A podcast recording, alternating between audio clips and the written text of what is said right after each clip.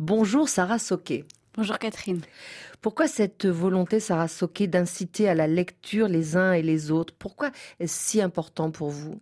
Parce que euh, je dois beaucoup à la littérature.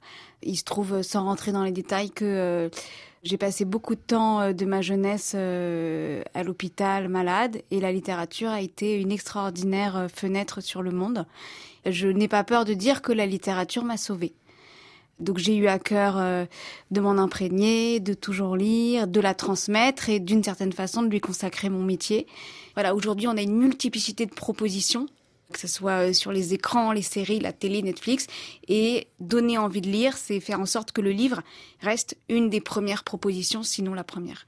Et c'est tout l'enjeu, en effet, de ce livre dont on va parler immédiatement avec vous, euh, Sarah Soquet, un ouvrage euh, qui se veut ludique, il faut le dire tout de suite, qui est beau d'ailleurs, il a une magnifique couverture, il est illustré, il n'est pas académique, et qui est donc divisé en trois parties, plaire, instruire, émouvoir.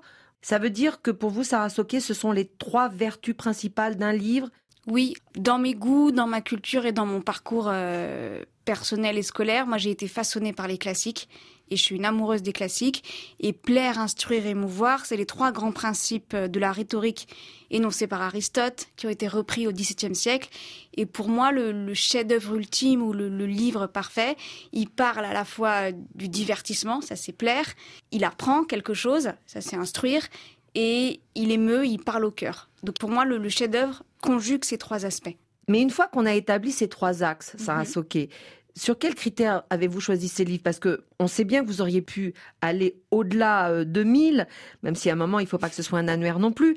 Donc vous faites une sélection, mais qui répond à quelle priorité? Vos goûts, la valeur littéraire reconnue, le succès Comment ça se passe? Alors plusieurs choses. Mes goûts bien sûr, mais pas seulement et surtout pas, parce que l'idée c'est pas de donner juste la liste de Sarah Soquet, ça serait extrêmement prétentieux et problématique, ça me gênerait beaucoup.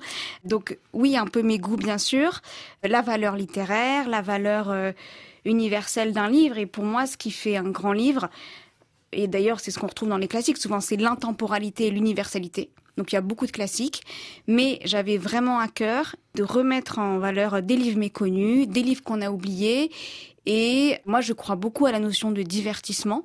Et on peut aussi bien lire des grands livres que des livres jugés mineurs ou moins bons, ou qui qu'on va dire oh, c'est de la littérature populaire, mais moi j'adore le populaire, j'adore rire, j'adore me divertir et je pense pas qu'on peut tout le temps avoir la disponibilité et les conditions pour lire tout le temps de grands textes. Et moi aujourd'hui, euh, je lis aussi bien euh, Proust que euh, je relis encore le Club des Cinq ou d'autres choses. Enfin, voilà, l'idée c'est de dire aussi il n'y a pas de hiérarchie. L'important c'est de lire. Merci beaucoup Sarah Soquet. Les 1000 livres qui donnent envie de lire. Merci Catherine.